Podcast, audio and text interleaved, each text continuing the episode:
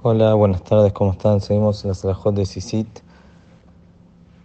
La última vez hablamos, una persona sacó el talet para ir al baño, para cualquier otra cosa, y si tiene que volver a hacer verajá. Dijimos que la verajá es que no tiene que hacer verajá de vuelta, ya que se lo sacó con intención de volver a ponérselo.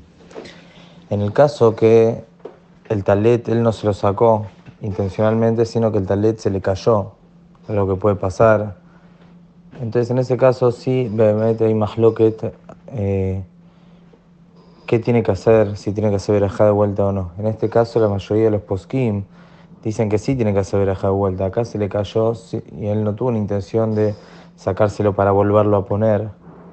Pues acá sí realmente hay muchos que dicen que se debe decir verajá de vuelta.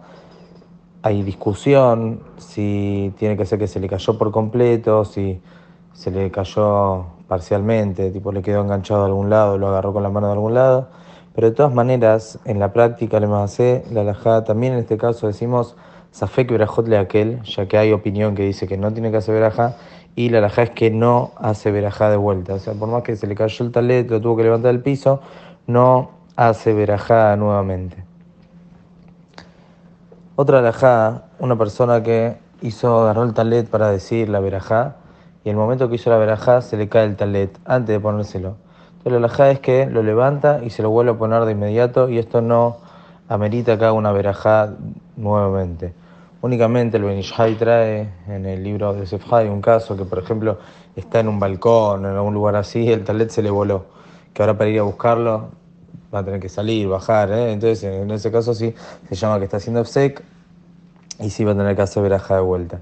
Pero algo que sí puede ocurrir, una persona hizo verajá el talet y cuando terminó de hacer verajá se, se dio cuenta que el talet estaba pasul, tenía una punta que estaba cortada, tenía algún tipo de pisul, los hilos, y ahora de inmediato quiere agarrar otro talet para, decir, para ponérselo.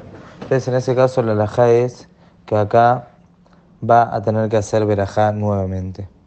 El motivo de esta alajá es ya que la persona tenía pensada tenía pensado ponerse un solo talet y era el talet que tenía delante de él y no ponerse otro talet. Entonces como su verajá recayó sobre el talet que él tenía pensado ponerse, por eso en este caso que va a agarrar un nuevo talet que no estaba dentro de su intención ponérselo, por más que lo haga de inmediato, va a tener que hacer verajá nuevamente.